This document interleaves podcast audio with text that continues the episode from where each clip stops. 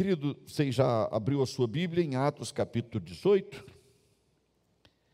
Paulo finaliza a sua segunda viagem missionária. Ele ficou é, em Corinto um tempo, depois ele se apresentou a Galho.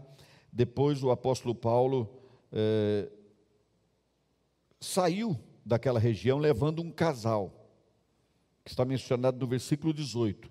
Priscila e Áquila. Vocês se lembram, semana passada, nós falamos sobre eles como uma providência de Deus, sobretudo na vida do apóstolo Paulo. E aí o versículo 19 diz assim: Chegados a Éfeso, deixou-os ali, ele, porém, entrando na sinagoga, pregava aos judeus. Vejam que o apóstolo Paulo, chegando a Éfeso, ele não chegou só, ele levou esse casal. Esse casal, lembram vocês, tinha, esse casal tinha vindo de Roma, porque o imperador tinha ordenado que os judeus saíssem de lá. E eles foram, encontraram-se com Paulo, e agora eles estão aqui, são, chegaram a Éfeso. E o apóstolo Paulo, como sempre, a palavra diz, rogando-lhe eles que permanecesse ali mais algum tempo, não acedeu. Quiseram que Paulo ficasse com eles, ele não ficou, mas despedindo-se disse: Se Deus quiser, voltarei para vós outros. E embarcando, partiu de Éfeso. Chegando a Cesaré, desembarcou, subindo a Jerusalém, tendo saudado a igreja, desceu para Antioquia. Havendo passado ali algum tempo, saiu atravessando sucessivamente a região da Galácia e Frígia, confirmando todos os discípulos. Então veja o apóstolo Paulo, vai a Jerusalém, vai a Antioquia, encerra a sua segunda viagem missionária, e o texto, ato contínuo, mostra que ele recomeça, confirmando as igrejas, passando por onde tinha passado e cumprindo a promessa de Éfeso. Ele disse: se der, eu vou voltar aqui. E deu, foi possível, Deus tinha essa providência tinha essa determinação, e ele voltou lá, onde tinha deixado um casal. E aqui, queridos, nós temos um, uma primeira evidência de uma igreja viva, de uma igreja ideal. O que vai acontecer aqui é o que deveria estar acontecendo há dois mil anos, sem interrupção. E é isto que o Ministério 1 a 1 tem repetido a exaustão, é a nossa pregação, é um dos principais ensinos dos nossos ensinos. Por quê? Porque nós entendemos que a igreja perdeu ao longo do tempo. Eu não diria ela perdeu, ela abandonou esse ministério ao longo do tempo, substituindo por outras coisas que também são boas, mas que não deveriam substituir o que acontece aqui a partir do versículo 24. Caminha comigo aí. Nesse meio tempo chegou a Éfeso um judeu natural de Alexandria, chamado Apolo, homem eloquente e poderoso nas escrituras. Veja, ele era eloquente, discursava bem e era poderoso nas escrituras, mas vocês vão perceber, queridos, que ele conhecia muito bem intelectualmente as escrituras. Ele era alguém que muitos considerariam um bom teólogo, um bom expositor, mas é muito interessante, queridos, o fato de que ele era eloquente nas escrituras, mas faltava para ele o fundamental. Apolo, por ser um homem eloquente, ele seria como, por exemplo, um, um bom discursador, um bom professor universitário, que depois de estudar uma, duas, dez vezes ou mais o Velho Testamento, sabia expor ali o que estava no Velho Testamento, mas a exposição dele não produzia necessariamente vida. Por uma razão muito simples, mas que também é algo que nós temos deixado na história, e vamos entrar nisso daqui a pouco. Mas vejam que aqui diz que ele era eloquente, ele era poderoso nas Escrituras. E aqui o versículo 25 diz: Era ele instruído no caminho do Senhor. Ele não só conhecia as Escrituras, ele sabia qual era o caminho proposto por Jesus. Ele tinha entendimento disso também. Sendo fervoroso de espírito, espírito humano, era um sujeito animado. Quando ele assumia a palavra, ele motivava todo mundo. Então, quando a gente olha para Apolo, a gente pensa assim: não falta nada. O homem conhece o Velho Testamento, o homem conhece o caminho, ele é fervoroso de espírito, quando ele fala, ele arrebata multidões, e isso efetivamente veio a acontecer, porque ele, pelo que sabemos, depois houve uma, um, um, problema em Corinto. Eu sou de Paulo, eu sou de Apolo, eu sou de Pedro, eu sou desse, daquele, porque ele era eloquente. Muita gente seguia suas pregações que eram de boa intenção, eram de boa intenção. Mas aqui vai se revelar um problema. Fervoroso de espírito, falava e ensinava com precisão a respeito de quem? A respeito de Jesus. Mas era o pregador perfeito. Aparentemente era o pregador perfeito. Mas aí diz assim: conhecendo apenas o batismo de João. Olha que curioso, queridos. Parece que tudo estava certo na vida desse pregador. Ele conhecia o Velho Testamento, ele conhecia o caminho, a trajetória da igreja, ele ensinava com precisão a respeito do Senhor Jesus, era um homem fervoroso, então está fechado, não precisamos de outro. Esse é o homem, é o cara, era o grande pregador, só tem um problema: ele só conhecia o batismo de João. E qual era o problema em conhecer apenas o batismo de João? Nós vamos entender isso dando um salto e depois voltando aqui. E agora nós vamos ver o segundo aspecto nessa igreja que evidencia que é sinal indiscutível de uma igreja como Deus espera que seja a igreja. Versículo, capítulo 19, dá um pulinho lá. Agora, versículo 1. Aconteceu que, estando Apolo em Corinto, veja só, Paulo, tendo passado pelas regiões mais altas, chegou a Éfeso e achando ali, Apolo estava em Corinto, Paulo chegou em Éfeso. Achando ali alguns discípulos, perguntou-lhes: Recebestes porventura o Espírito Santo quando crestes? Ao que lhe responderam: Pelo contrário, nem mesmo ouvimos que existe o Espírito Santo. Mas como é que alguém pode ser discípulo de Jesus e não saber que existe o Espírito Santo? Seria isso possível? Sim, tão possível que o Espírito Santo ordenou a Lucas, o inspirou para que revelasse a nós, para que nós tivéssemos conhecimento disso. Então Paulo perguntou, porque é de se perguntar mesmo, como é que vocês são discípulos de Jesus e não sabem a respeito do Espírito Santo? Em que, pois, fostes batizados? Responderam, no batismo de João nós fomos batizados no batismo de João. Vocês perceberam, queridos, que é o mesmo batismo de Apolo? Apolo foi batizado no batismo de João. Esses aqui também foram batizados no batismo de João. O batismo de João precede o ministério, a morte e a ressurreição de Jesus. O batismo de João não era em nome de Jesus. Era um batismo de arrependimento como os muitos batismos que aconteciam em Israel, mas não era o batismo em nome de Jesus. Percebem a diferença, queridos? Na hora de estudarmos a palavra de Deus, nós temos que estar, estar atentos a esses detalhes, queridos. A, a palavra de Deus é tão rica que esta semana eu preguei sobre esse texto. O Tiago e a Amália me acompanharam. Lá eu não falei sobre isso, não foi, querido? E se eu voltar semana que vem para pregar, temos coisas novas para dizer. Porque a palavra do Senhor é muito rica, queridos, muito rica. Nos detalhes nós temos grandes ensinamentos. Porque alguém pode se dizer discípulo de Jesus, se apresentar como tal, tornar-se membro de uma igreja, ser considerado, como já disse repriso, um discípulo, mas não ser um discípulo de fato. Por que não? Porque não é possível nascer de novo e não ter o Espírito Santo. Porque a palavra do Senhor em Romanos capítulo 8 diz: quem não tem o Espírito de Cristo não é de Cristo. Pode ser eloquente, pode conhecer a Bíblia, pode saber de Jesus, pode entender do caminho, pode pregar por aí, mas se não tiver o selo do Espírito no coração, então não tem nada. Porque quando alguém nasce de novo, ele é selado com o Espírito Santo. Vejam o que vai acontecer aqui na sequência, eu estou ainda no capítulo de número 19.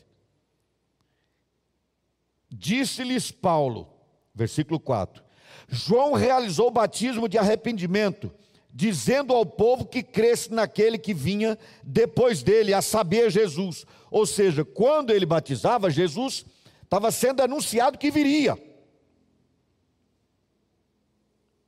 Depois dessa ligeira explicação, vejam que está no versículo 5. Eles, tendo ouvido isto, foram batizados em o nome do Senhor Jesus.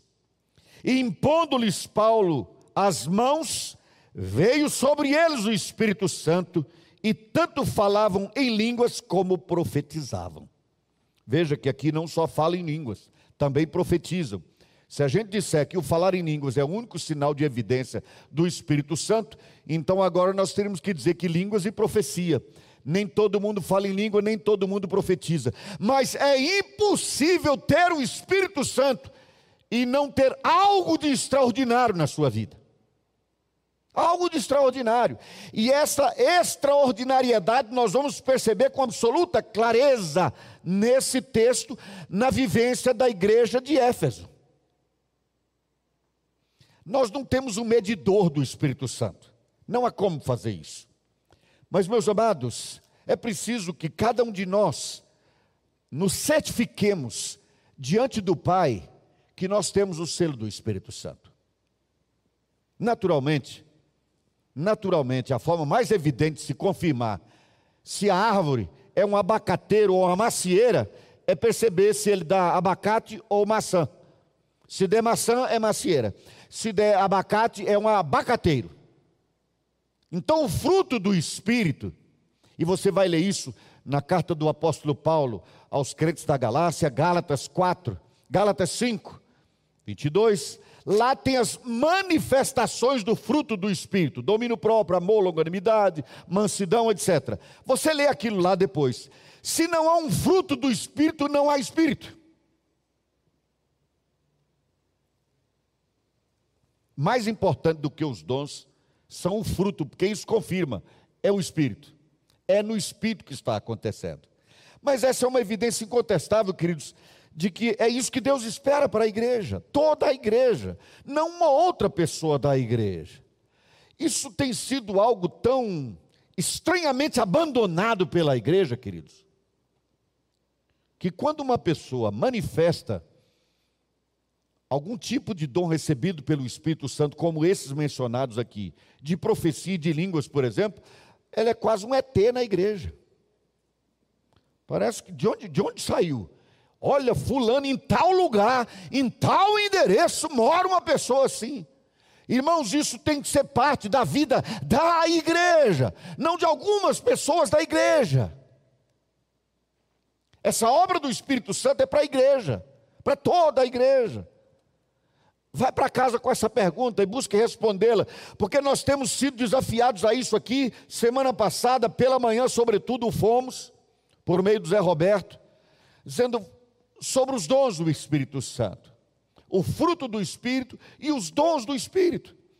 Você sabe, querido, quando a gente espera uma bênção de cura, de um desembaraçar de caminho, Deus nos ajuda a pagar uma conta, resolver um problema familiar, conflito é, com os filhos, etc., nós estamos sempre esperando receber. O detalhe é que quando a gente fala de fruto do Espírito, o fruto é produzido em mim e através de mim, por meu intermédio. Quando a gente fala do dom do Espírito, o dom, exceto de língua, também é dado em favor da igreja. Tanto é assim que quando alguém fala em línguas, se não interpretar, deve falar só, porque o objetivo do Espírito Santo ao conceder dons é a edificação da igreja. E o dom de línguas sem interpretação edifica quem fala, e não toda a igreja. Eventualmente, por essa razão, a gente não busque tanto, porque aí a gente deixa de receber e passa a ser a ponte, passa a ser a fonte usada por Deus para alimentar outros. Mas, indiscutivelmente, não adianta ser bom pregador, não adianta conhecer a Bíblia para lá e para cá, se nós não tivermos essa unção do Espírito Santo, queridos. Volte agora ao capítulo 18. Então, um primeiro sinal era a presença maravilhosa do Espírito Santo. Um segundo sinal está aqui no texto em curso que nós estamos lendo no capítulo 18. Voltando, era instruído no caminho do Senhor, versículo 25 e sendo fervoroso de espírito, falava e ensinava com precisão a respeito de Jesus, conhecendo apenas o batismo de João. Ok? Ele, pois, começou a falar ousadamente na sinagoga. Ele não tinha timidez, não. Era uma pessoa que chegava e falava. Ouvindo-o, porém, preste atenção nisso, querido. Ouvindo-o, porém, Priscila e Áquila. Aqui, Priscila é mencionada antes de Áquila. Curioso isso, não? Para aquela época, sobretudo, a mulher foi mencionada antes. Significa dizer que ela tinha uma participação efetiva naquele ministério. Não era apenas Áquila, era Priscila e Áquila, Áquila e Priscila. Ouvindo, porém, Priscila e Áquila, tomaram-no consigo e com mais exatidão lhe expuseram o caminho de Deus. O que, que estava acontecendo aqui, queridos?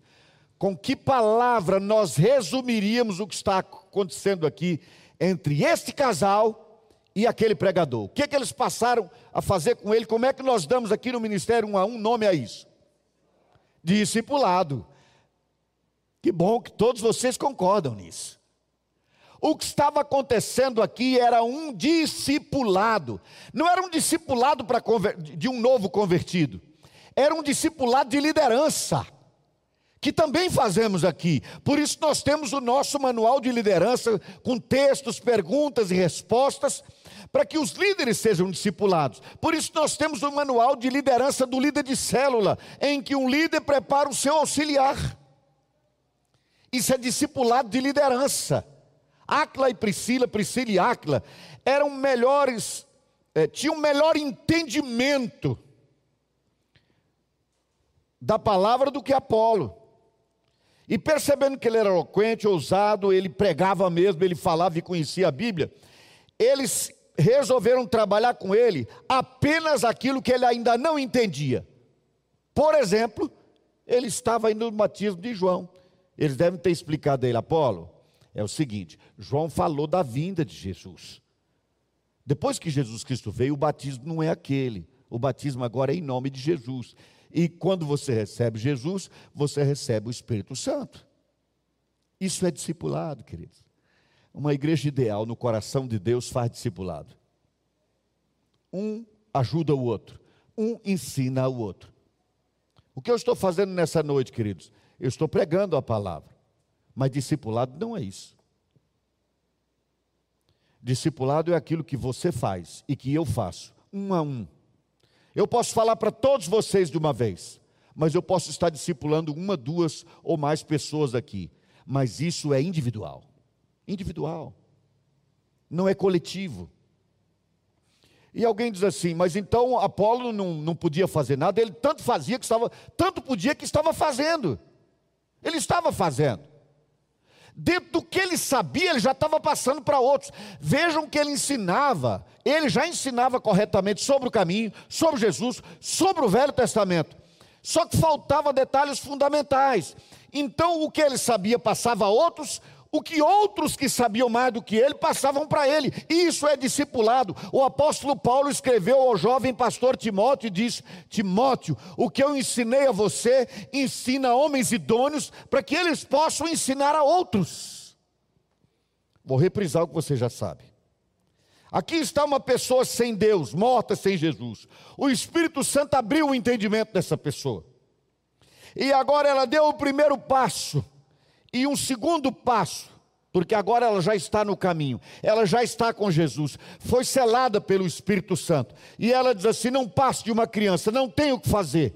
Eu não posso ajudar outros, porque eu estou só começando, ainda tem muita coisa para eu saber. Presta atenção nisso, querido. Quem está aqui está a dois passos de quem continua lá atrás. Só que daquele ponto para lá estão todos perdidos mais um passo e mais um. Quem está aqui pode ajudar aquele que está a dois passos do início. E o que está a dois passos pode tomar para ajudar aquele que ainda não deu passo nenhum. E quem está aqui, se pode ajudar quem já deu dois passos, também pode ajudar aquele que nunca deu passo nenhum. E quando esse que tem deu dois passos chegar até aqui, daqui para frente caminhamos juntos. Isto é discipulado. E esta é a proposta base de todas as igrejas do ministério um a um. Não é um slogan. Não é um slogan, um a um, todos para Jesus, cada um, cada um discipula um. É a nossa convicção. Porque essa é a vontade de Deus, queridos. Que façamos discípulos. Foi isso que Jesus Cristo disse. Ele mandou pregar o Evangelho e mandou fazer discípulos, ensinando a guardar tudo quanto ele tinha ensinado. Isso é discipulado. Uma igreja ideal está cheia do Espírito Santo, está na direção do Espírito Santo, frutifica no Espírito Santo, tem os dons do Espírito Santo. E essa igreja discipula. Discipula. Você está fazendo isso? Eu fiz uma pergunta retórica há pouco. Se você tem certeza, convicção do selo do Espírito. Agora vai a segunda pergunta. Você é um discipulador? Aí você diz assim, pastor, eu ando fraco, eu preciso de alguém que me discipule. Talvez precise mesmo. Só que essa pessoa vai ajudar do ponto em que você está para frente. Então pega alguém que está atrás de você e discipula esse. Você não precisa esperar nenhum PhD antes de começar a levar pessoas a Jesus e discipulá-las. E eu vou reprisar uma palavra que já disse aqui. Jesus Cristo era leigo. Ele não fez curso de teologia. Os discípulos dele todos eram leigos, exceto Paulo. É o único teólogo que a gente vai encontrar efetivamente no Novo Testamento que teve ensino formal de teologia foi o apóstolo Paulo. Mas os discípulos de Jesus fizeram chegar o evangelho em cerca de 30 anos a todo o Império Romano. Todo o Império Romano. Porque eles discipulavam, estavam na unção do Espírito Santo e discipulavam. Finalizo com um exemplo. A mulher samaritana, lembram-se? No dia que Jesus se mostrou a ela, se apresentou a ela, ali naquele poço, poço de Jacó, naquela cidade de Sicar, samaritana. Naquele dia mesmo, naquela hora que ela conheceu Jesus, ela saiu de lá, foi à sua cidade, falou de Jesus e muita gente naquela cidade se converteu. E não é demais lembrar que os doze discípulos de Jesus estavam na cidade comprando alimento. Mas quem foi que Deus usou? Uma mulher que tinha acabado de conhecer Jesus. Então, repriso, não espere um PhD para você começar a cumprir o que Jesus mandou fazer. É dever da igreja de Jesus fazer discípulos. Uma igreja ideal, queridos, é uma igreja cheia do Espírito Santo. Uma igreja ideal é uma igreja em que um ajuda o outro, um discipula o outro, um ensina para o outro. Versículo 27, querendo ele percorrer a caia, animaram-no os irmãos e escreveram aos discípulos para o receberem. Veja que agora ele está pronto para ir continuar o seu ministério, ele não parou. Recebeu o ensinamento e continuou. Tendo chegado, auxiliou muito aqueles que, mediante a graça, haviam crido. Agora ele já está ajudando os outros. Recebeu ajuda, agora está ajudando outros. Porque com grande poder, não só com conhecimento agora, mas com grande poder, convencia publicamente os judeus provando por meio das Escrituras que o Cristo é Jesus, aleluia. Vocês percebem um homem discipulado, querido? Maravilhoso, irmãos, que o Senhor tenha misericórdia e acorde o povo dele na nossa geração para entender isso, para entender isso. Como nós precisamos compreender essa verdade? Ok, agora dê um salto. Nós já vimos que aqueles discípulos que tinham conhecido o batismo de João, foram batizados por Paulo, receberam o Espírito Santo, houve manifestação de dons, inclusive, mas agora vamos continuar vendo essa igreja. Durante três meses, olha só, durante três meses, Paulo frequentou a sinagoga onde os judeus se reuniam, e também não judeus, mas sobretudo judeus, porque o espaço era deles. Onde falava ousadamente, dissertando e persuadindo com respeito ao reino de Deus Visto que alguns deles se mostravam empedernidos e descrentes, falando mal do caminho diante da multidão, Paulo, apartando-se deles, separou os discípulos, passando a discorrer diariamente na escola de Tirano. Durou isso por espaço de dois anos, dando ensejo a que todos os habitantes da Ásia ouvissem a palavra do Senhor, tanto judeus como gregos. Meus irmãos, nós temos um culto por semana aqui, que acontece aos domingos, às 18 horas. E durante meia hora a uma hora, é, faz-se aqui uma exposição da palavra de Deus. Uma vez por semana. quatro vezes no mês. Significa dizer que ao longo de todo um mês, nós temos disposição de duas a quatro horas de exposição da palavra de Deus, de duas às quatro ao longo de um mês inteiro. Então eu devo confessar a vocês que eu fico impressionado que algumas pessoas prescindam de estar na igreja para receber essa palavra. Porque o apóstolo Paulo permaneceu cerca de dois anos pregando numa escola, não aos domingos à noite, não aos sábados à noite. Ele pregava todo dia a palavra de Deus. E eu garanto a vocês que não tendo como transmitir ao vivo como aqui se faz, a única forma de ouvir a palavra era estando lá. Era indo onde Paulo estava pregando. E se não houvesse público, ele não pregaria anjos, aos anjos, nem a si mesmo. Então as pessoas estavam lá para ouvir. Elas tinham sede da palavra, queriam ouvir a palavra. Paulo passou a discorrer diariamente Durou isso, versículo 10. Durou isso por espaço de dois anos, dando ensejo a quê? Presta atenção, queridos. Todos os habitantes da Ásia ouvissem a palavra do Senhor, tanto judeus como gregos. Porque houve um contágio bom, não como dessa praga que está contagiando o mundo, um contágio bom, um contágio de Deus, em que um ia lá e ouvia o apóstolo ministrando sobre o reino de Deus, essa pessoa ficava fascinada com essa palavra e chamava outro. Ontem teve um encontro de mulheres aqui. E eu ouvi hoje o testemunho mandado pela Helenice, lá no grupo de zap, do zap daqui da nossa igreja, do WhatsApp. E eu achei muito interessante que a pessoa estava mandando uma mensagem para Eunice para agradecer por tê-la convidado. E ela fala a bênção que foi na vida dela ter vindo aqui ontem para ouvir o que Deus tinha falado ao coração dela. Vou lançar outra pergunta agora. Quantas pessoas você convidou para participar da sua célula esse ano? Ainda não deu? Nós estamos no final de junho. Metade do ano praticamente já se foi. Quantas pessoas você levou a participar da sua célula? Ah, pastor, as pessoas não vão, não precisa ir. Porque a maioria das nossas células estão se reunindo virtualmente. Quantas pessoas você convidou? Uma? Duas? Dez? Cem? Quem recebeu a palavra do Senhor em Éfeso, querido, não guardou para si. Não guardou para si uma região inteira tomou conhecimento a respeito do reino de Deus por meio de um pregador, o apóstolo Paulo, porque as pessoas foram trazendo para ouvirem a palavra de Deus.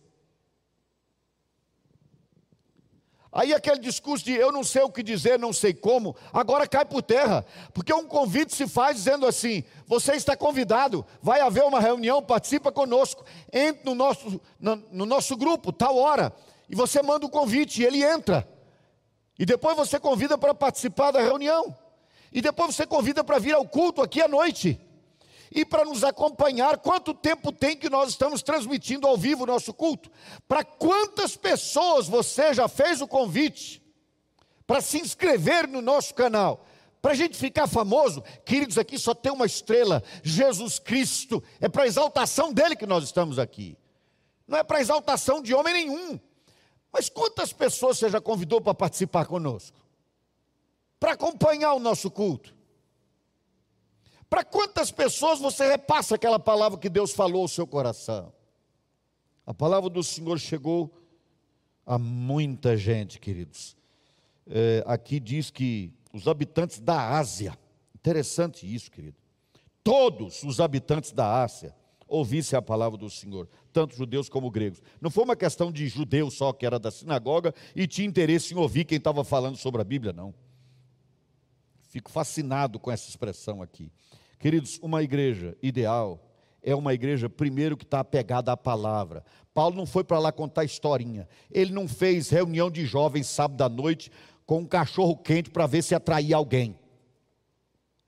Não há entretenimento aqui, não, queridos. O que tem aqui, ao longo de dois anos, é só a exposição da palavra de Deus.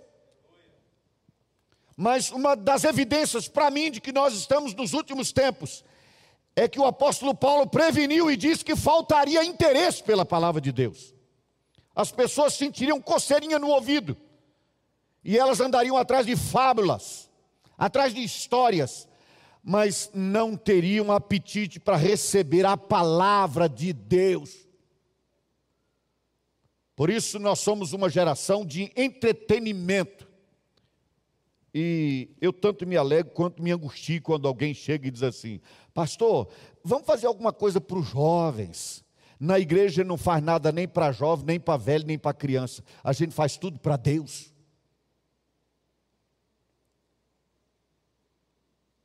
É proibido então fazer cachorro quente para que os jovens estejam na igreja? É evidente que não. Vocês sabem quanto, quantas vezes eu já disse aqui que Deus é um Deus de festa. Deus é um Deus de festa. Se a igreja pudesse fazer festa todo final de semana, seria a grande bênção.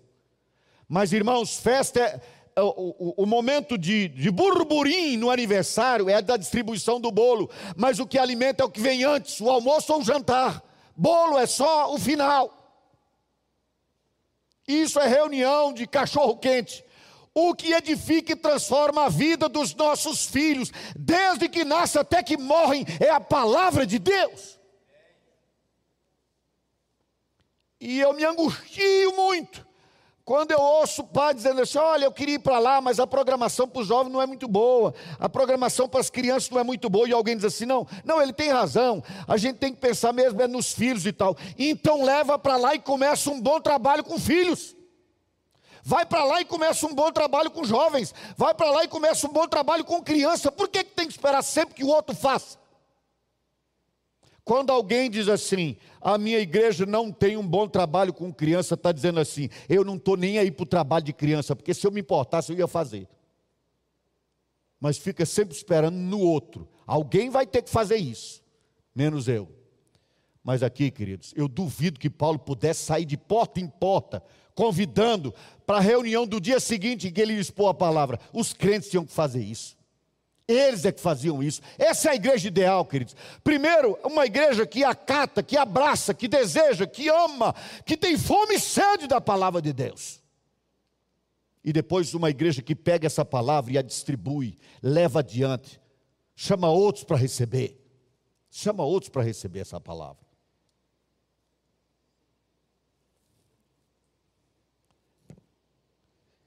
E o que, que vai acontecer numa igreja que discipula, que tem a unção do Espírito, que se apega à palavra, que leva a palavra para outros? Vai acontecer aquilo que todos nós queremos e que devia acontecer em todas as igrejas. O que é? Um monte de crente levantava-se para me murmurar e dizer: ninguém liga para mim, ninguém se porta comigo. Depois de 18 vezes que me encontraram, agora não querem me encontrar mais. É isso que está aqui, queridos. Não, é esse mimimi que está por aí para todo lado. Você assiste uma pessoa, uma vez, dez vezes, cem vezes. No dia que essa pessoa gostaria que alguém estivesse lá e esse alguém não foi, aí agora, essa pessoa se afasta jogando pedra. Ninguém liga para mim, ninguém me abraça, ninguém se portou comigo. Porque ninguém me visita, porque ninguém me vê, porque ninguém fala nada para mim. E eu digo a essa pessoa: durante quantos anos isso será necessário?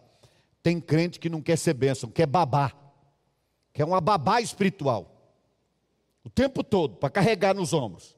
E o dia que deixa no chão para dar uns dois passos sozinho, chora porque quer colo de novo. Isso é coisa de criança, querido. Criança que quando você põe no chão, está doendo, tinha pedra no chão, tinha fogo, pôs em cima de, uma, de, um, de um caco de vidro por acaso. Não, é chão bom para caminhar.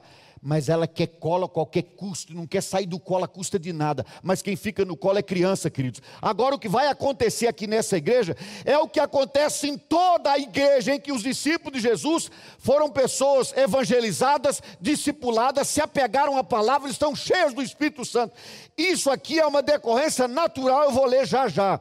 E eu sei que é uma decorrência natural por experiência e pela palavra de Deus.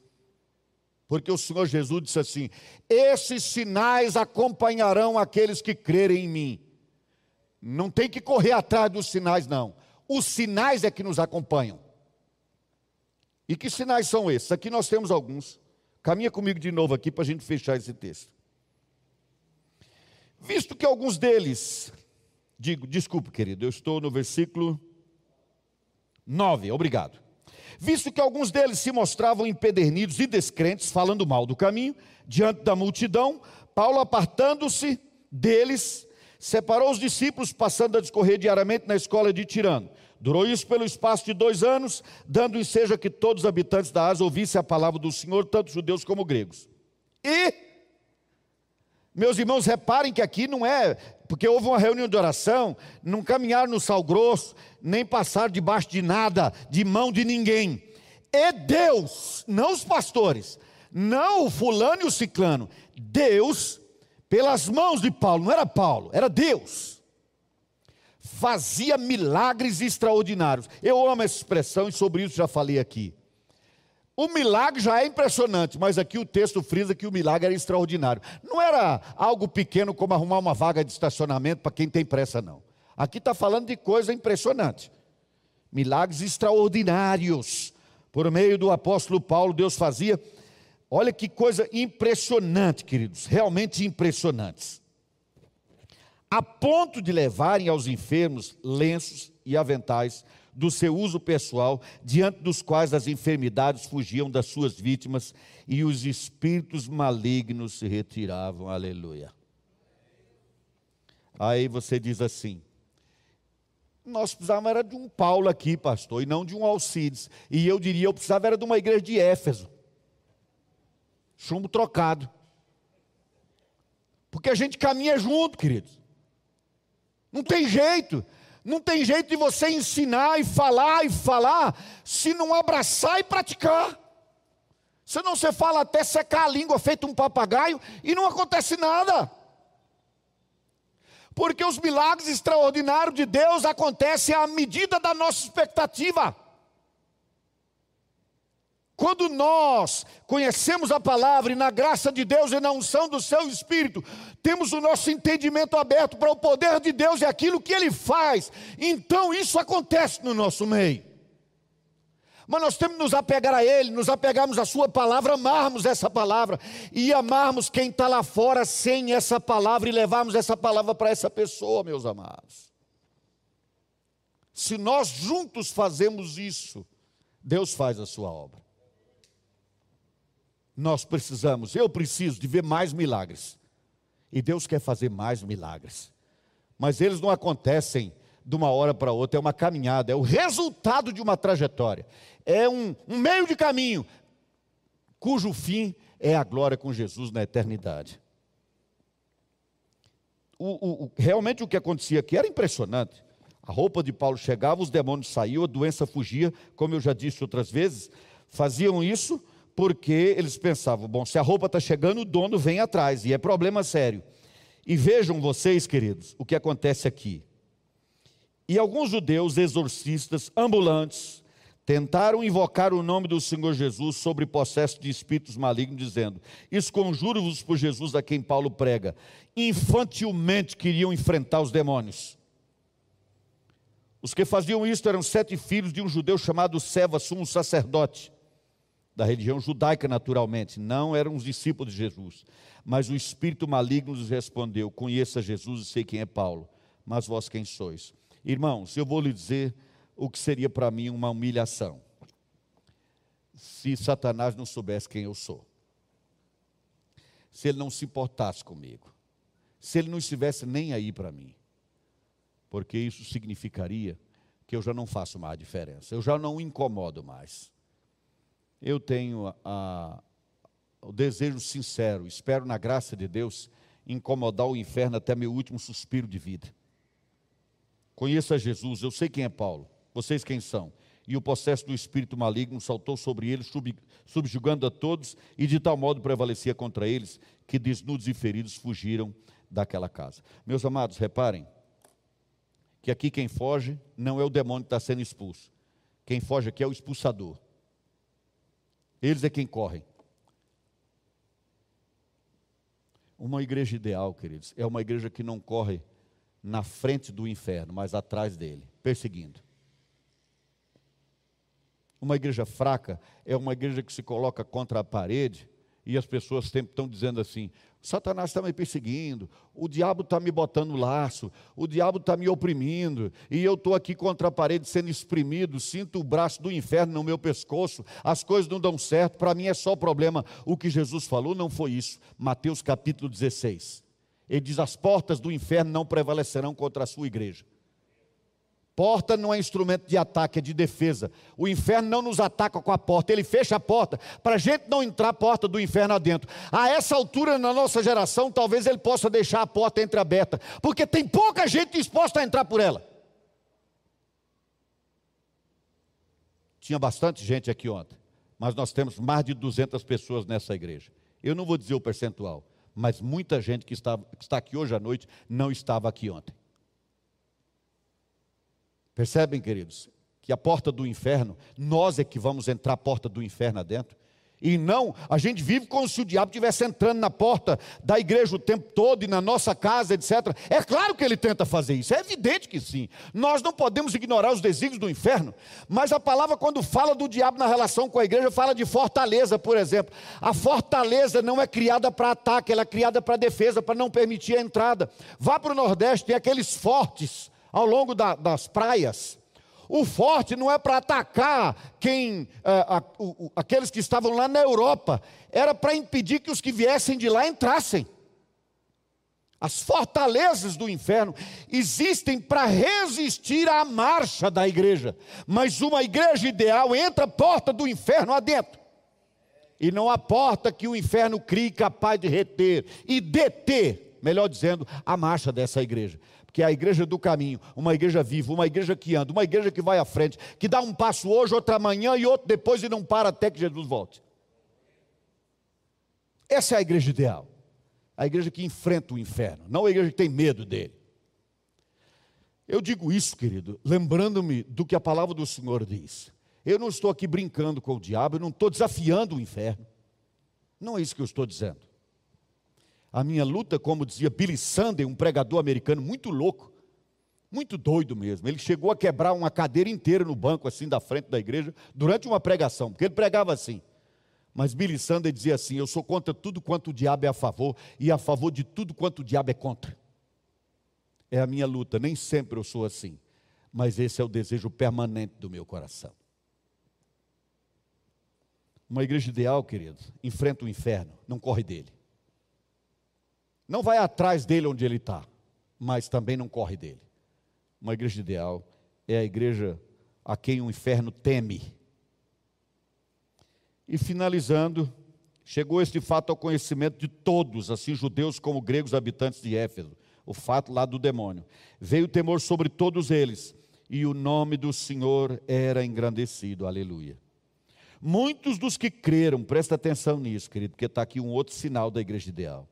Muitos dos que creram vieram confessando e denunciando publicamente as suas obras. Irmãos, vocês reparem que aqui não era a luta dos crentes contra a ideologia, eh, as ideologias sexuais, etc. Não, não. Não era a gente resistindo, a gente se opondo, a gente criando resistência ao avanço. O que está acontecendo aqui é diferente. Depois que chegou o conhecimento, veio o temor sobre eles e muitos dos que creram vieram, eles é que vieram, confessando e denunciando publicamente as suas próprias obras. Também muitos dos que haviam praticado artes mágicas, reunindo os seus livros, os queimaram diante de todos. Calculados os seus preços, achou que montava 50 mil denários. Muito dinheiro queimado em praça pública. Meus amados, cada geração tem os seus desafios. O desafio de Paulo aqui era as artes mágicas. E os livros eram queimados em praça pública, não é porque eles invadiam as casas e tomavam, eles traziam. Um dos desafios da nossa geração são os livros que ensinam aos meninos que eles possam, podem viver como se fossem meninas. Ou o resto do alfabeto, se ele quiser uh, alguma outra coisa que não seja essa. E aliás, vou aqui abrir e fechar aspas para dar uma dica, tá, querido? Não entre na deles. Há uma propaganda aí de uma hamburgueria, de um sanduíche que, aliás, é muito ruim, que eu nunca gostei. fazendo uma propaganda ensinando os menininhos que é legal ser, ser tudo aquilo que tem no alfabeto lá dos que tem essa ideologia. E algumas pessoas põem um dislike lá, já viram isso? Olha, vamos dar um dislike todo mundo.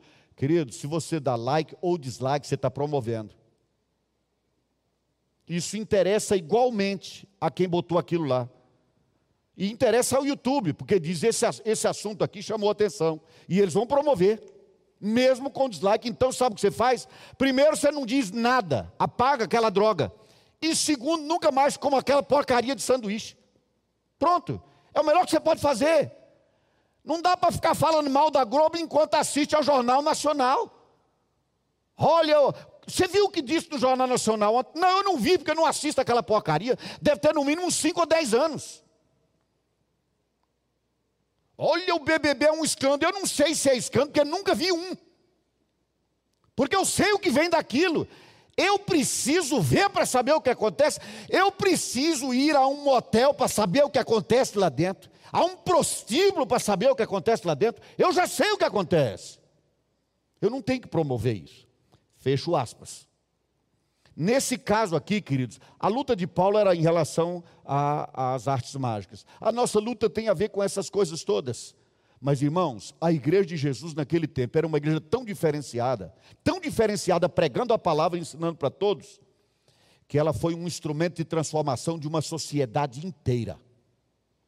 A Ana fez lá uma pós-graduação na UNB nessas questões, e foi ela que, que me mostrou como um professor dela, do Rio de Janeiro, mostrou que o contraponto a toda a imoralidade do Império Romano, toda a imoralidade do Império Romano, foi o cristianismo. Só o cristianismo ensinou que aquilo tudo estava errado. E o que, que aconteceu? No quarto século, o imperador já se sentiu obrigado a se dizer cristão. Porque todo mundo estava amando aquela ideia, estava abandonando a imoralidade. A nossa luta não é jeito Severino, Raimundo ou José. A nossa luta é para sermos verdadeiros discípulos de Jesus.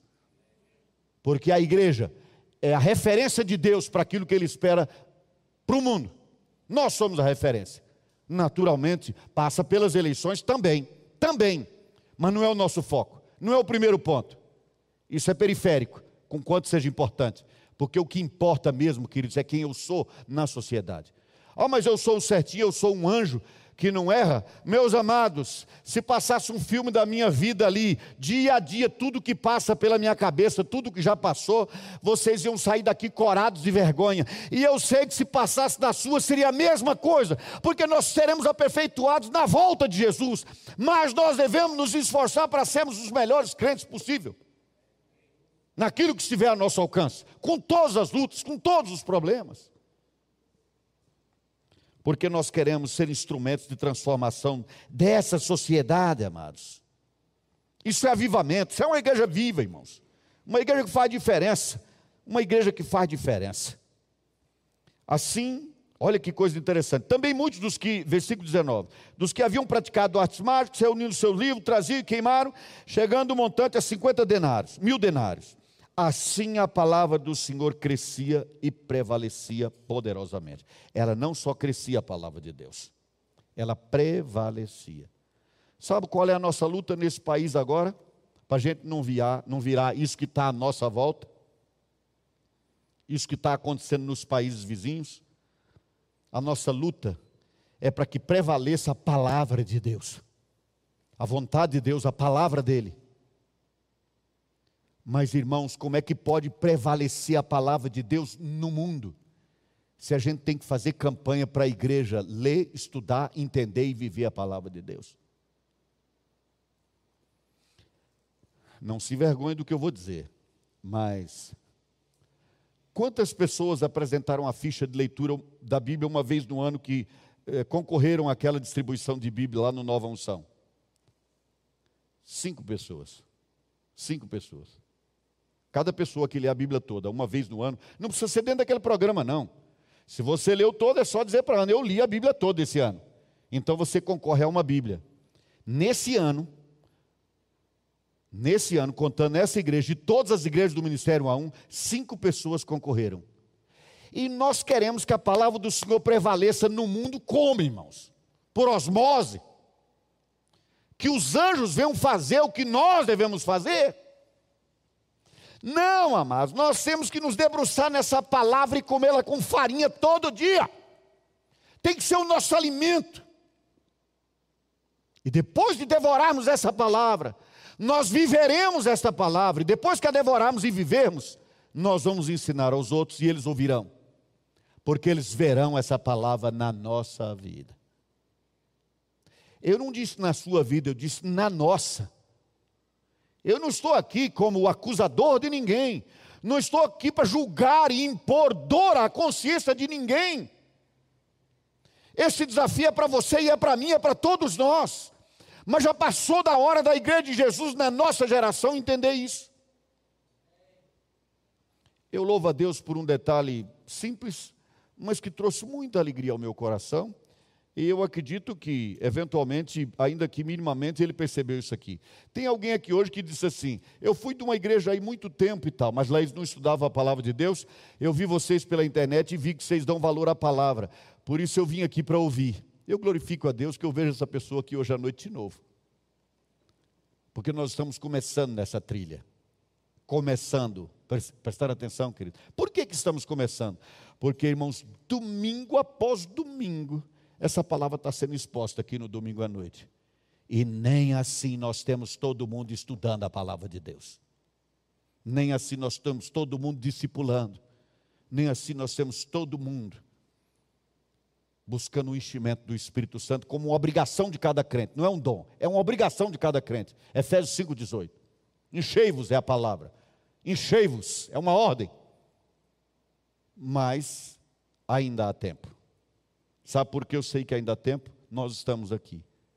Não haveria mais tempo se Jesus já tivesse nos buscado. Mas nós estamos aqui. Amém? Nós estamos aqui. Que Deus comece essa obra hoje. Na sua vida, não na minha. E também na sua. E na de quem está me acompanhando de casa. Porque, queridos, a igreja de Jesus se espalha por aí com muitos nomes. Um deles é Ministério 1 a 1 mas tem outros nomes. E muitos desses, muitos outros nomes nos acompanham também de casa, aqui no Brasil e fora daqui. Que o Senhor nos ajude a sermos a igreja que o Senhor espera de nós. Não queremos só viver aquilo que, que é o real, nós queremos viver o ideal também, para a glória de Jesus. Amém?